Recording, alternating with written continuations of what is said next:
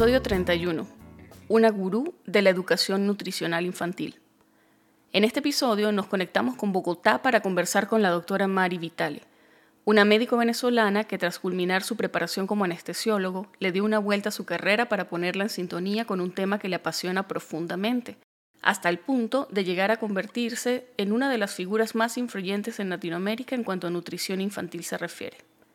Es un episodio en el que nos cuenta su historia personal y nos habla acerca de los libros que ha publicado y la comunidad que ha fundado, a la cual mamás y papás acuden en busca de ayuda cuando se trata de mejorar la salud y alimentación de sus hijos.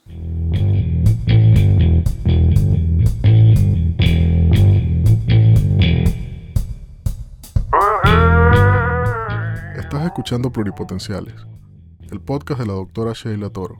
Forma parte de una comunidad médica en la que se exalta cooperación en lugar de competencia y escucha voces auténticas que relatan historias de resiliencia, perseverancia y reinvención.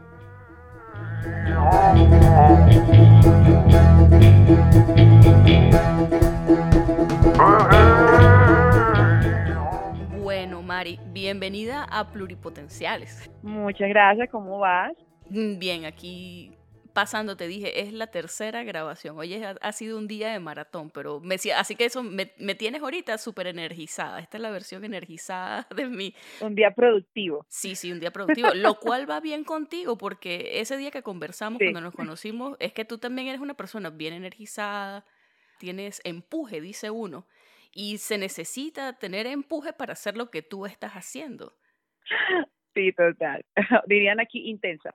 Pero no intensa en el mal sentido, ojo, sino, exacto, intensa en, enérgica. Y eso las personas que están alrededor mío saben que parece que soy como el conejito de Energizer. No, es que hay que hacerlo, sobre todo hoy en día, ¿sabes? Que hay tanta competencia, hay tanto mundo. Y es que la medicina de por sí como que lo requiere. Y lo que tú decidiste hacer, tú le diste un vuelco a tu carrera, de lo cual vamos a hablar un poquito más adelante. Así que mejor yo, vamos a, hacer la presentación. Tú eres una doctora, egresada, sí, Mari, Mari Vital, eres egresada de mi universidad. Eso fue también algo fortuito porque quien nos presentó también es egresada de la... Y nunca coincidimos. Ustedes, de hecho, egresaron un poquito antes, así que... Wuhu, ula. Hola Forever. Eh, ya luego hiciste tu diplomado de investigación biomédica y un diplomado en gerencia básica de la salud en la Universidad Javeriana en Bogotá. Hiciste tu especialización en anestesiología y fue más o menos al final de anestesio, entiendo, que decidiste darle el vuelco a tu carrera. Entonces quería preguntarte sobre eso. No fue que decidí, sino que al terminar, cuando iba a presentar la, la tesis de anestesia, eh, tuve un episodio de unas crisis, empecé a hacer unas crisis hipertensivas porque las personas que saben y cómo es el ambiente quirúrgico, uno a veces no duerme, sobre todo como anestesiólogo. Y una de las cosas que me dio muy, muy duro fue eso. A mí me gusta mucho dormir, no me gusta para nada los turnos, los odio, pero en anestesia no tenía alternativa. Y bueno, en un día que me, me tocó hacer consulta preanestésica, ahí fue donde comenzó como todo me mandaron a piso, ya tenía tres días sin dormir porque estaba entre los turnos que tenía intercalados más las noches las utilizaba para presentar o, cuadrar toda la tesis. Al tercer día sin dormir, te podrás imaginar, voy me mandan a piso. Cuando subo a piso, eh, me empiezo a revisar las historias clínicas de los pacientes, pero me llamó la atención porque no lograba leer y yo no uso lentes. Yo hasta esta edad, hasta ahorita todavía soy 20-20 y pues yo, pero mira acá, yo no leo, como así? O sea, ¿qué dice aquí, no? O sea, veía borroso. Pero sí me sentía súper agotada, entonces le, la enfermera me dice, ay doctora, venga, siéntese aquí, ahorita comienza, y yo le tomo la atención. Y yo, ah, bueno, sí, dame un cafecito para variar. entonces, cuando me toma la atención la enfermera, tenía 170, 100, o sea, doctora, vaya cardiología, que no sé qué, hace que se me infarte aquí, tal vez. Y yo así muy tranquila, muy fresca, pero bueno, bajé, por supuesto, todo el cuento. Me ve el cardiólogo, eh, bueno, me da como las indicaciones, las cuales no cumplí. Eh, es decir, no me tomé, no, no tomé antihipertensivos porque yo dije que no iba a tomar antihipertensivos, todo eso que yo sabía que eso era por el estrés que tenía, pues que no había dormido. Y bueno, afortunadamente a los días presento la tesis y apenas presento la tesis y todo, yo decido irme de viaje y me fui 15 días a Nueva York como para olvidarme de todo y estando en Nueva York, a los tres días cuando llegué, empecé a hacer una, eh, no con crisis hipertensiva, pero sí hice como una depresión inmunológica, perdí las huellas dactilares en ese entonces de los dedos, se me empezaron a borrar, empezaron a pelar las manos, y yo dije, bueno, nada, cuando regrese, pues me toca ver qué pasa aquí, porque esto no es normal y esto debe ser producto del estrés, y bueno, ya como muchos médicos ya a este momento ya se habrán dado cuenta, por supuesto, tú al bajar esa, esa intensidad, esa carga horaria en los momentos que te relajas, pues aparece como todo. Cuando regreso, pues bueno, me ve un colega y me, me dicen, claro, que hice como una depresión, una fatiga suprarrenal, tenía era como el síndrome de fatiga suprarrenal por el cansancio, las crisis hipertensivas, una depresión que había hecho inmunológica. Y bueno, me querían mandar a inmunosupresores y por su, yo no quise, dije no, yo no voy a tomar medicamentos, yo voy a buscar una alternativa que sea distinta a esto. Y afortunadamente en ese entonces, te estoy hablando hace como ocho años, nueve años, estaba en boga lo de medicina anti-envejecimiento o medicina anti-aging. Y bueno, entonces empiezo a buscar y empiezo a estudiar y averiguar dónde puedo empezarme a ver. De, me veo primero con alguien que es un profesor, este, uno de los pioneros, por lo menos en Venezuela, en Caracas, que es el doctor Juan Carlos Méndez, y bueno, decido hacer la especialización con él y me tocaba viajar todos los fines de semana, todos los meses, pero bueno, decidí hacerlo, pero para mí, ojo, no lo busqué porque quería hacer algo distinto, sino que busqué para curarme a mí. Y bueno, ahí empecé a descubrir un mundo maravilloso de la medicina, que no es la medicina tradicional, sino es la medicina este, con otro enfoque donde tú estudias que realmente las enfermedades se originan porque hay un desequilibrio en alguno de los pilares básicos de la salud, que es o hay eh, la alimentación no está correcta, o hay falta de actividad física, o hay un mal manejo de las emociones, de todo lo que es la parte holística, eh, y por supuesto la falta del sueño que ahí es donde también pues ahí era la pata que tenía más coja yo en ese entonces junto con otras cosas. Y bueno, descubres una cantidad de alternativas maravillosas que hay allí y bueno, ahí empecé a enamorarme de todo ese mundo y una de las cosas que me prometí a mí misma y afortunadamente hasta ahora y lo sigo haciendo y lo haré es que por lo menos dejé de yo hice no hice más turnos en mi vida y más nunca haré turnos y te voy a decir que con eso sumado a una cantidad de cosas que he cambiado en mi vida desde ese entonces, desde la alimentación, la forma de pensar, la forma de sentir, la forma de relacionarme conmigo misma, las amistades, he cambiado totalmente las amistades, o sea, es como un reseteo que me dice, te puedo decir que soy otra y ha sido un cambio maravilloso en mi vida. Y estamos hablando de una especialidad que tú hiciste en antienvejecimiento en Caracas. Viajabas. Eso te iba a preguntar porque tú estás viviendo en Bogotá. Sí, pero yo viajaba, yo viajaba todos los meses a clases. Eso fue un año y pico viajando todos los meses, pero es que cuando tú encuentras que algo te hace tan bien y a medida que vas conociendo y tú vas cambiando cosas en ti y tú ves que vas recuperando vitalidad, energía, bienestar, que te sientes cada vez mejor, pues claro, te engancha. Y eso era para mí valía muchísimo y yo prefería viajar. Y yo viajaba todo, o sea, todos los meses viajaba porque para mí era como descubrir algo maravilloso, como que la fuente de la juventud, pero no desde el botox y el ácido hialurónico, que es como las personas creen. Sí, no, no algo cosmético, pues. Exacto, es una juventud interior, o sea, te puedo decir que sí, como te digo, me paro, uno se para feliz, enérgico, eh, la forma como también te, te relacionas contigo mismo y con los demás, o sea, ha sido un cambio maravilloso. Y de ahí, pues, una cosa te va llevando a la otra. Entonces, bueno, comienzas a hacer esto, después que me certifico y hago la especialización de medicina anti-envejecimiento, mira, no, quedo como con ganas de ir conociendo otras cosas.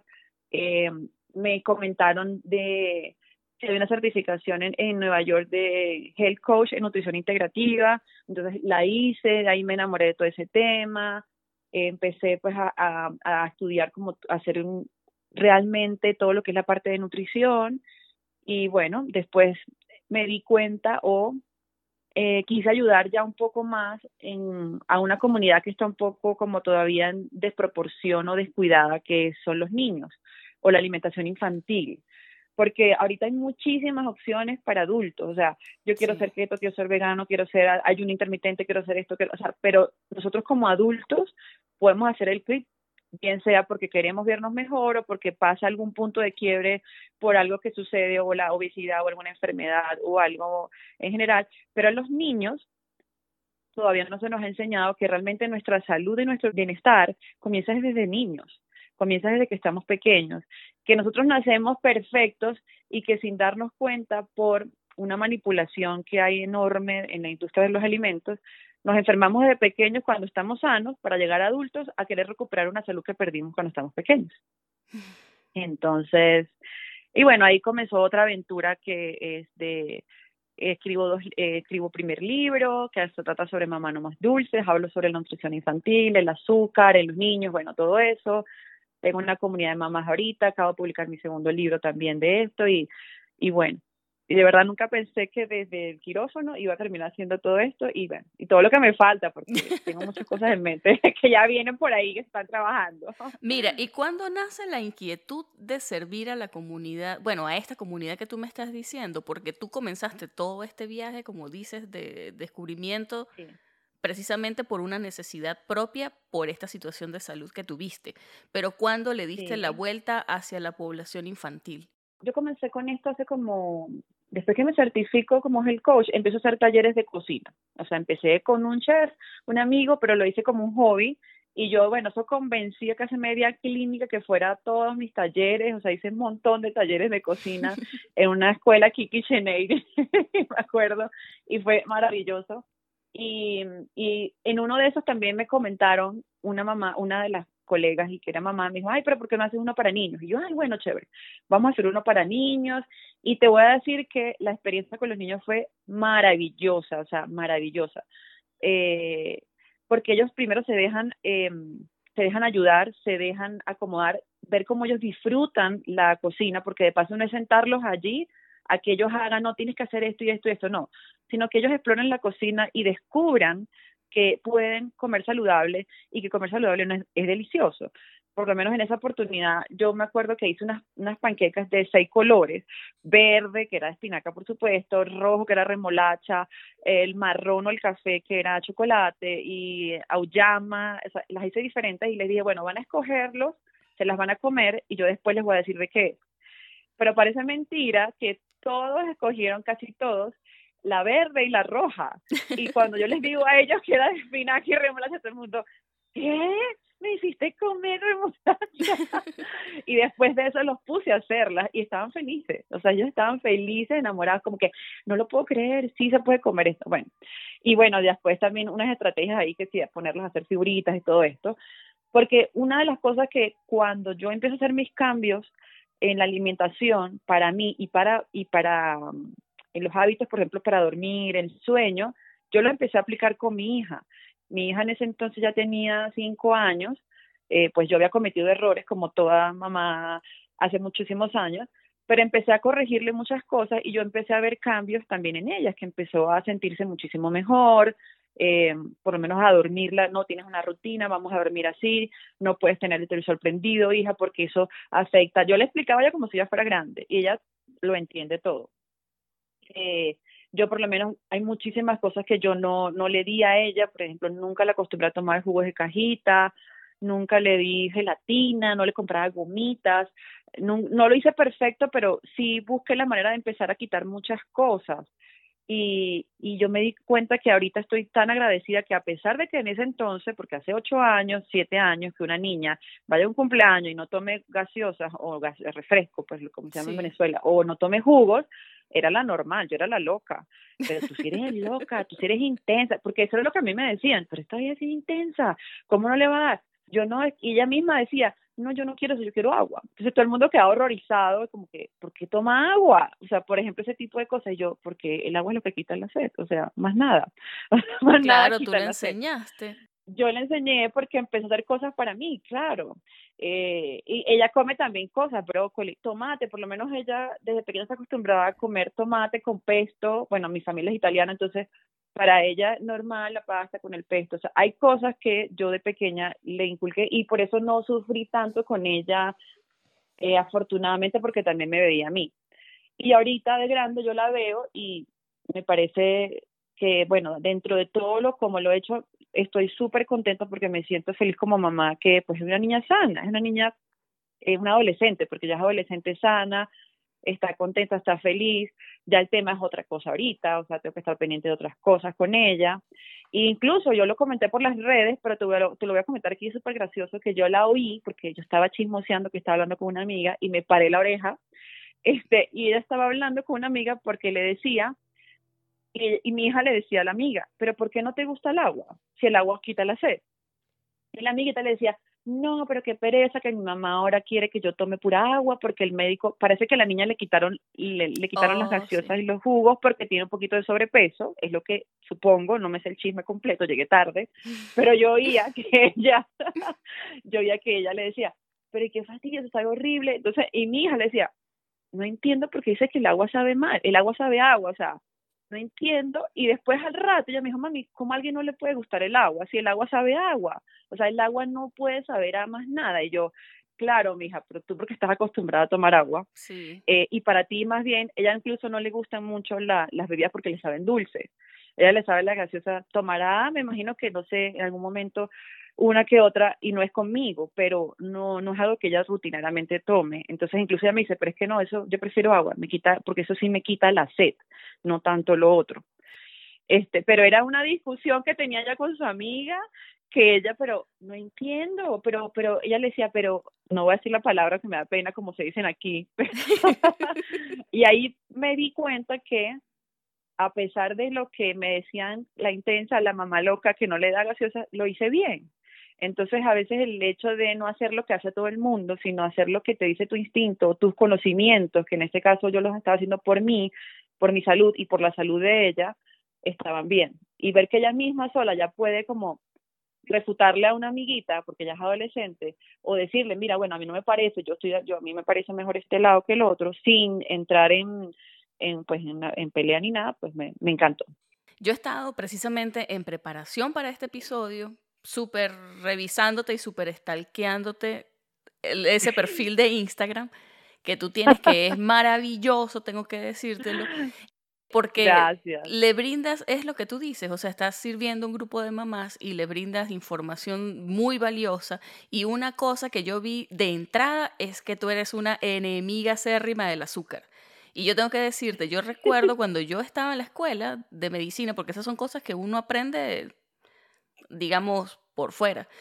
La gente de nutrición estaba preparando en el hospital una charla para pacientes diabéticos y ellos mencionaron, yo estaba, yo tenía una rotación allí, yo estaba haciendo tiempo y me quedé sentada con los pacientes escuchando la charla. Y la nutricionista estaba hablando de los orígenes del azúcar y de cómo hasta hace poco fue que se incorporó en la dieta, digamos, porque hasta hace poco lo que la gente quería probar si quería dulce era miel, eran, ¿sabes? Alimentos no procesados. Pero a medida que va pasando el tiempo, yo lo he notado, yo a mis cortos 36 años, cómo ha cambiado mi alimentación desde que yo estaba chiquitica con mi mamá que, bueno, en mi casa no se tomaba refresco. Y mi mamá jamás fue una persona de, de, comprar dulces, lo que tú dices, quizás una gelatina que ella preparara en la casa, eso a lo más, ¿sabes? Un arroz con leche, una de estos dulces típicos, pero alimentos procesados en casa no se comían, porque creo que ella, quizás es una cosa cultural, quizás no estaban tan disponibles como están hoy.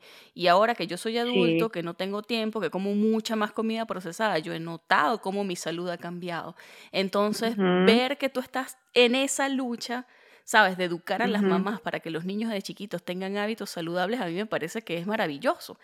Entonces, claro. quería preguntarte más acerca de eso. ¿Cómo nace la idea de Mamá no más dulces, que fue el primer libro que publicaste? Sí, fíjate que eh, fue muy curioso cómo yo llegué a la editorial. Yo llegué a la editorial porque una profesora de yoga, donde yo estaba haciendo yoga, sacó un libro y ahí yo hablando con ella, eh, le digo, ah, yo también quiero publicar un libro de nutrición y tal y tal y tal, y me puso en contacto con la editorial. Y fíjate que no sé cómo se cómo llegó el nombre, pero yo a mí me después que hablo con la editorial y todo, ellos me dicen, "Pásanos las propuestas." Y nos sugieren, bueno, me sugieren, mejor dicho, que, que bueno, que si puedo hacer algo de nutrición, pero más destinado como a niños, porque no hay nada de eso escrito, todo es adultos, pues muchísimo mejor. Y digo, no, maravilloso, perfecto, me encanta. Dame unos días que yo haga como la propuesta eh, y la hago y bueno, me senté, me senté en el consultorio en ese entonces literal a pensar y bueno, ¿qué hago?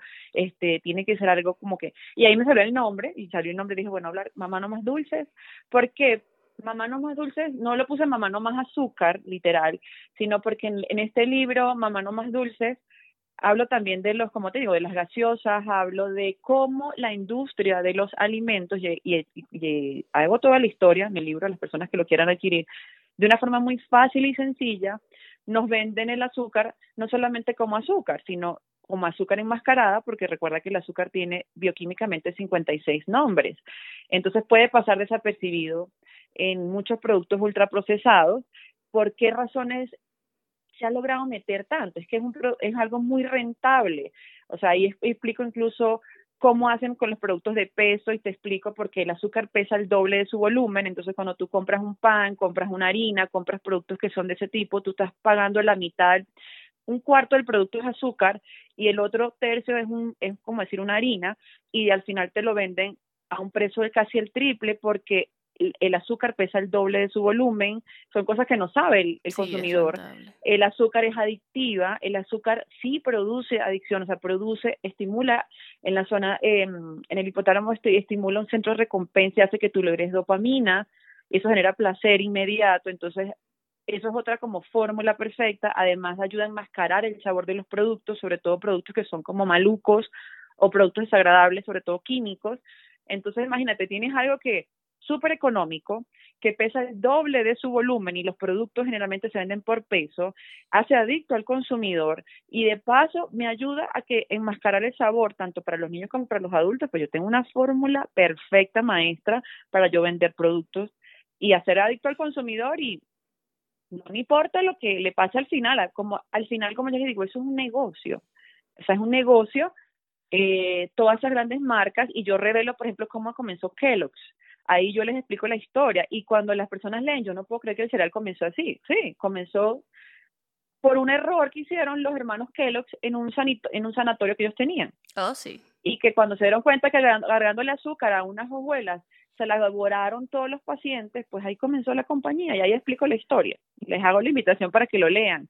Eh, explico como las gomitas, las gaseosas y todos los efectos que pueden producir. Entonces, claro, esta industria no se quedó en los adultos, sino que se quedó y ya abarcó a los niños y perfecto, nos tienen nos tienen como atrapados desde niños hasta adultos. Desde que estamos pequeñitos nos están haciendo adultos adictos a productos con la premisa de que vamos a facilitarte la vida, no tienes que trabajar en la cocina, mamá vas a tener más tiempo para ti, eh, todo es perfecto, nosotros nos encargamos y bueno, ahí vemos las consecuencias de lo que sucede ahorita. Y bueno, uno como médico, tú sabes, no lo tienes que ver, yo igual como en, ejercicio, en el ejercicio que hacía, pero ya lo hago muy poco de, en la parte ya hospitalaria y médica, eh, bueno, es muy desagradable, tú ves las consecuencias, ves pacientes pues obesos, diabéticos, ves niños, porque yo veo niños obesos, diabéticos, yo veo, cuando era anestesiólogo, ejercía en una clínica que, bueno, con toda esta la pandemia ya ahorita no estoy trabajando en esa clínica, eh, había dos días a la semana que se dedicaba un odontólogo nada más a meter niños a quirófano a hacerle cura de caries dental. Que es una cosa que hace no mucho tiempo no se veía. No, pero es que imagínate darle a mí el dolor que me daba cuando yo veía a esos niños de dos años, tres años, sanos, y yo decía, no puedo, me daba la rabia, pues lo tengo que confesar. Yo decía, no puedo ser que yo tenga que darle anestesia a un niño que no tiene absolutamente nada, lo que tiene es, caries, porque la mamá no sabe o tiene mala información de que no le puede dar azúcar, que no le puede dar chicles, que él tiene que cepillar los dientes al niño, pero las bocas destruidas, destruidas, o el biberón, la famosa también caries del biberón, entonces tú le ves destruido las caries. Y someter a un niño a anestesia, porque un niño en esa, pues las caries duelen, y los niños no se va a dejar hacer del biberón. Sí, caries ¿Qué es? Es la primera vez que lo escucho. Ah, lo puedes buscar. Esas son las famosas caries de todos los dientecitos que se generan por el biberón, por el tetero. Porque la mamá cuesta al niño con eso y no le cepilla los dientes. Y claro, la leche comercial tiene azúcar. Sí, sí. Entonces, produce una serie, una, una famosa se llama caries del biberón. Entonces, claro, eso es como tú ver de cerca las consecuencias directas que no es solo el gordito, yo decía, no es solo el gordito, es el gordito, son las caries, entonces vas a someter a un paciente pequeñito a una anestesia que no se justifica que un niño de 2, 3, 5 años, o sea, nadie pequeño debe pasar por el quirófano si no se justifica sea algo de vida o muerte, o sea, punto, es lo que yo pienso como anestesiólogo, a pesar de ser anestesiólogo. Entonces, eh, porque eso tiene sus consecuencias, son medicamentos, eso no es un juego. O sea, tú estás, tú, los medicamentos pues tienen sus cosas, a pesar de tienen su margen de seguridad y todo.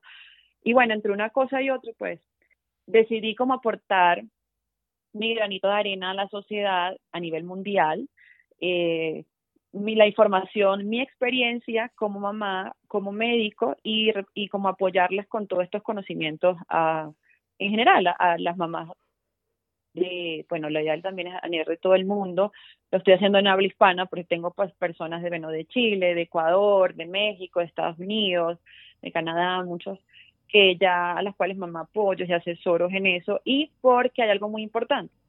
Cuando la mamá quiere hacer el cambio, como estás rompiendo un patrón social, se te viene pues vas a tener pues roce con la abuela, la tía, el esposo o la pareja o la amiga o bueno, y por supuesto porque yo lo viví. No te estoy diciendo que me decían la intensa, la loca, pero bueno, yo no, yo no le paraba. Y, la, y hasta mi propia mamá también se ponía a veces como que, ja, le di no sé qué, así. Y yo, respira, Maribriana, no le voy a meter un puño, pues estaba así como que, pues. Pero bueno, entonces, hasta que tú como que Llevando de, como de frente la contraria. Mira, Mari, tú me comentaste que liderabas un movimiento mundial en pro de la nutrición infantil libre de azúcar y ultraprocesados, así literalmente me lo escribiste. ¿A qué te refieres? Sí, pues eh, parte de lo que yo promuevo en las redes sociales, ahí la idea es, por supuesto, ahí comienza todo el movimiento, es dar información gratuita. En un principio, captar la atención de mamás, donde yo con o con diferente información eh, revelo la verdad de lo que hay de muchas de las comidas o de, la, de los alimentos de nutrición infantil y como que desenmascaro la realidad que hay detrás de todo eso y el negocio. Y ahí empiezo a captar mamás que por supuesto se empiezan a interesar en, en hacer talleres, pues yo comienzo siempre con el taller de etiquetado nutricional que parece algo sencillo, pero si supieras que me encanta porque tú enseñas prácticamente a las personas a hacer, a comprar y a que descubran cómo saber un buen producto de un mal producto. Y que hay mucha información en Google, pero te puedo decir que yo tengo muchísimas personas que han hecho el curso, o sea, ya han pasado por mí más de 600 personas, o sea, hay una necesidad grande, porque las personas al final tienen la información, pero necesitan que alguien los ayude, los asesore y les enseñe, porque el etiquetado pues tampoco es tan fácil de, de, de, descifrar. Eso hay que ayudarlo. Entonces, bueno, es como la introducción, generalmente yo les ofrezco eso o les ofrezco el taller de loncheras para como ingresar a la comunidad y de allí pues pueden eh, ingresan a varios chats que tengo yo en el teléfono en, de WhatsApp y ahí empezamos todas las semanas todos los días mandamos información, recetas, tips y la idea es que la mamá se sienta apoyada porque ahí casi todas somos mamás. Hay increíblemente algunos papás, o sea, eso también me gusta, hay ah, algunos hombres. Ellos me dicen porque Claro, y me dicen, no, porque doctor, usted siempre habla de mamás, pero yo también soy papá y yo quiero saber. Y son personas súper preocupadas, son papás interesados en darle lo mejor a sus hijos. Y eso es maravilloso porque se está despertando una conciencia a nivel, pues ya, no solamente de género, sino ya general. Y bueno, en, en, este, en estos chats seguimos hablando, seguimos compartiendo contenido. Yo, bueno, creé como un horario bueno, esta semana vamos a, a, compartir recetas de hacerlas con yuca. Entonces, bueno, la mamá y una mamá que comparte, yo aprendí a hacer arepas de yuca y comparte la receta. Otra empanadas de yuca, otra rolls de yuca, otra no sé qué. Otro, otra semana compartimos de auyama, otra semana compartimos de, no sé, de maní, de papa, de... Y, y eso, pues, lo bonito es que se, entre todas se apoyan, se siguen, nos sentimos apoyados, hasta yo he aprendido algunos tips y consejos y recetas de allí, porque hay unas que son expertas eh, haciendo cosas en la cocina, haciendo recetas, y pues de una u otra forma, eh, tú te sientes acompañado, porque mandan productos, estoy en el supermercado y no tengo ni idea, y mandan productos por allí, y doctora, ¿qué es esto? O alguna mamá que me diga. Bueno, hay algunas mamás que ya tienen tiempo conmigo, pueden contestar, que ya saben algunas cosas, y si yo también estoy desocupada, pues yo contesto, mira, mi amor, esto no lo compres o esto sí lo puedes comprar, unas opciones buenas son estas, otras son estas. Entonces es como una comunidad un poco más cercana allí que tengo con las personas y que ha sido maravillosa, porque entre ellas mismas se conocen, se siguen, hay de muchas ciudades y que es parte de lo que nosotros necesitamos y cuando vamos a hacer ese cambio como mamá, eh, yo me di cuenta que era una necesidad que había que cubrir, porque no se trata de tú como médico o como nutricionista, bueno, tienes que hacer esto y del otro lado y tú a ver qué haces. Y cuando la mamá se iba a la casa, iba al supermercado, se frustraba, se ponía a llorar, no sabía qué hacer, porque los cambios pues cuestan a veces, entonces tú necesitas como esa guía o ese apoyo de la mano. Y es parte de lo que yo he hecho con la comunidad que tengo. Mari, y quería preguntarte, porque hablando un poco acerca de cómo te ha afectado, digamos, cómo la pandemia de alguna manera abrió algunas puertas mientras que hizo que otras cosas fueran más difíciles. Tú me comentaste que de ahí fue que nace tu segundo libro llamado Mamá no me quiero bañar. ¿A qué se refiere el título? Cuéntanos la historia que está detrás de eso. Bueno, fíjate que eh, lo de la pandemia sí, fue que yo pienso que fue como un freno de mano que nos colocaron a un de la rutina o del estilo de vida que traíamos, por supuesto. Y en general yo que lo que me di cuenta que pues esto nos afectó en un principio a todos porque como te digo es como un freno de mano veníamos con una inercia y como que no ya no pueden hacer esto ahora hay que cambiar todo y ese cambio de de orden a desorden y luego volverlo orden eh, para volver a esta nueva normalidad pues generó ciertas cosas en algunas personas unas más que otras, y los niños se vieron afectados. Por lo menos en el caso, este, unos niños más que otros, yo por lo menos en la consulta vi niños que, doctora, que no quiere comer nada, o doctora, que ahora quiere comerse toda la nevera y entonces eso no para, están más inquietos.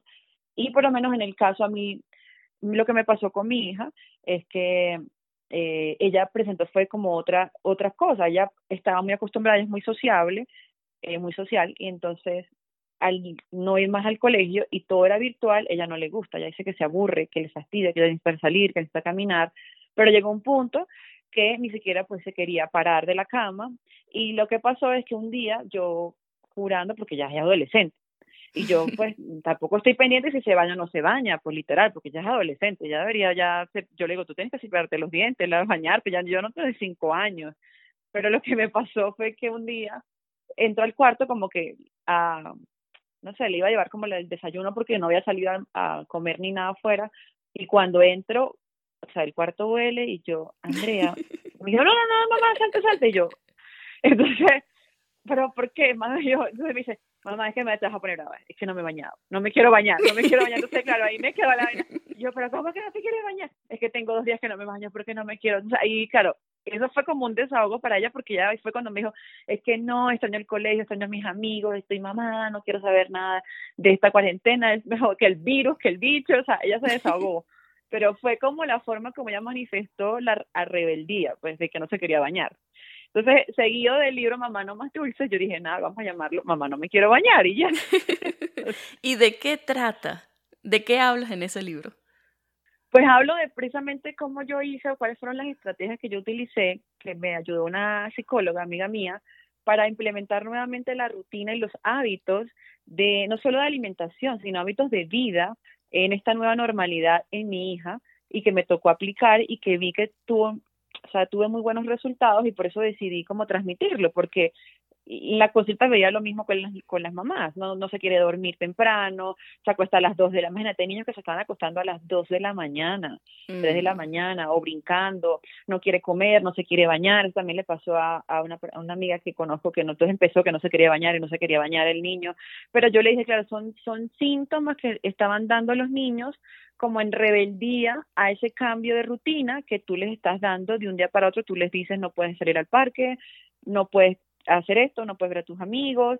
Eh, y bueno, o sea, a nosotros como adultos nos afectó a ellos también, simplemente que ellos demuestran de una forma distinta, eh, porque hay cosas que incluso no saben expresar. Eh, si son más pequeñitos, imagínate un niño de dos años, un año que no, no sabe hablar, pues él va a demostrar como que esa rebeldía o ese ven acá, yo, ¿qué pasó? Me quitaste el parque, me quitaste los amiguitos, me quitaste mi rutina porque yo no puedo hacer lo mismo que yo hacía antes y hay tienen que canalizar eh, eh, esas emociones por alguna parte.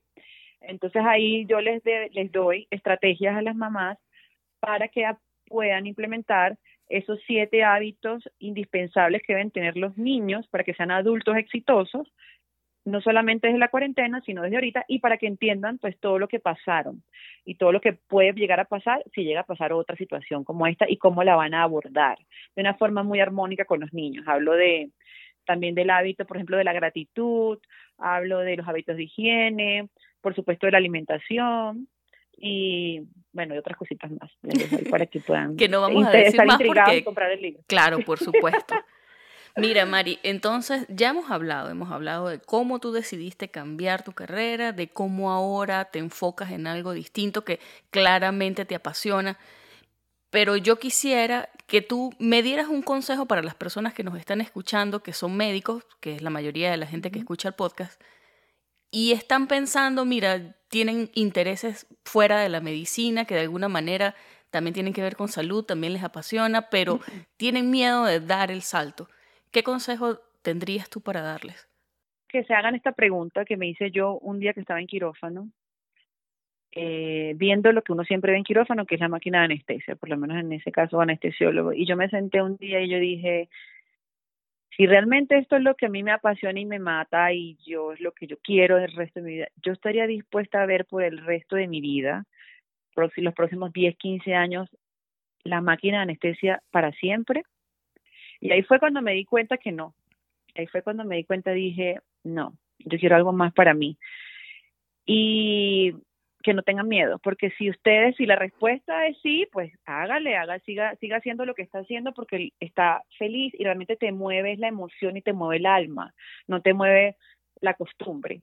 Pero si te mueve otra cosa, supongamos, quieres pintar, quieres, que a mí también me encanta, yo diría, si algún, alguna cosa me pondrá hasta pintar, no sé, eh, o te gusta algo distinto, pero que realmente te apasione y tú eres capaz de pasar mucho más tiempo o dejar de estar, de hacer lo que estás haciendo por hacer aquello, lánzate. Que cuando uno hace las cosas con amor y desde el corazón, todo fluye, definitivamente. O sea, las oportunidades se te dan, eh, aparecen las personas adecuadas. Cuando tú haces todo del corazón, que es realmente el, el, órgano de atracción, es el corazón, eh, ese campo magnético que genera el corazón, eh, todo fluye de una forma súper linda. Bueno, Mari, de verdad, muchísimas gracias por tomarte el tiempo de hablar con nosotros. Te estoy súper agradecida. Con muchísimo gusto, ¿no? Y compartir todo esto con nosotros. Sabes que de hecho hay mamás que nos escuchan. Sí, qué bueno, me alegro mucho. Sí, y que, que se abran, no tengan miedo y con muchísimo gusto yo las espero. Me pueden contactar por mi Instagram, que es como la red que yo más muevo. Apenas estoy comenzando YouTube, pero eh, con muchísimo gusto yo las espero para allá y las acompaño y bienvenidas a mi comunidad. Bueno, Mari, de verdad, un placer. Y bueno, que sigas trabajando en lo que te apasiona y sigas llevando toda esa información a las mamás, que de hecho es algo, estás básicamente siendo pionera, sobre todo en América Latina. Es algo, yo recuerdo que hubo un boom en algún punto acá de hablar sobre el tema más de ejercicio que de nutrición, cuando Michelle Obama era la primera dama, porque esa era, sabes, que ellas escogen como un tema que va a ser eh, su, estandarte. Y ella hablaba mucho de obesidad infantil porque, bueno, aquí hay una epidemia. Aquí, aquí todos estamos gorditos. Pero América Latina necesita eso, porque la comida industrializada se está colando en todos lados, lo ha hecho desde hace décadas, y la cultura de nosotros gira muy en torno a la comida y la salud, bueno, se ve afectada. Claro, es uno de los, es uno de los pilares, claro, más, base más importantes. Cuando tú le quitas, como yo les digo, retiren, retiran el montón de cajitas y todo y coman más comida real, ya ahí hay un paso enorme que han ganado y que han recuperado muchísima salud y bienestar, tanto los adultos como los niños. Ya lo demás que si otros pueden ajustes que pueden pueden darse en el camino, pero comiencen por ahí. Bueno, Mari, entonces, bueno, un placer, esta es tu casa. Y bueno, seguimos en contacto. Muchísimas gracias. Claro que sí, muchísimas gracias a ti y a todas las personas que nos escuchan.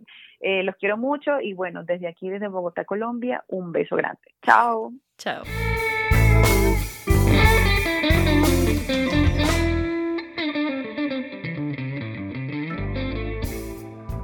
Esta fue la conversación que sostuve con la doctora Mari Vitale desde Bogotá.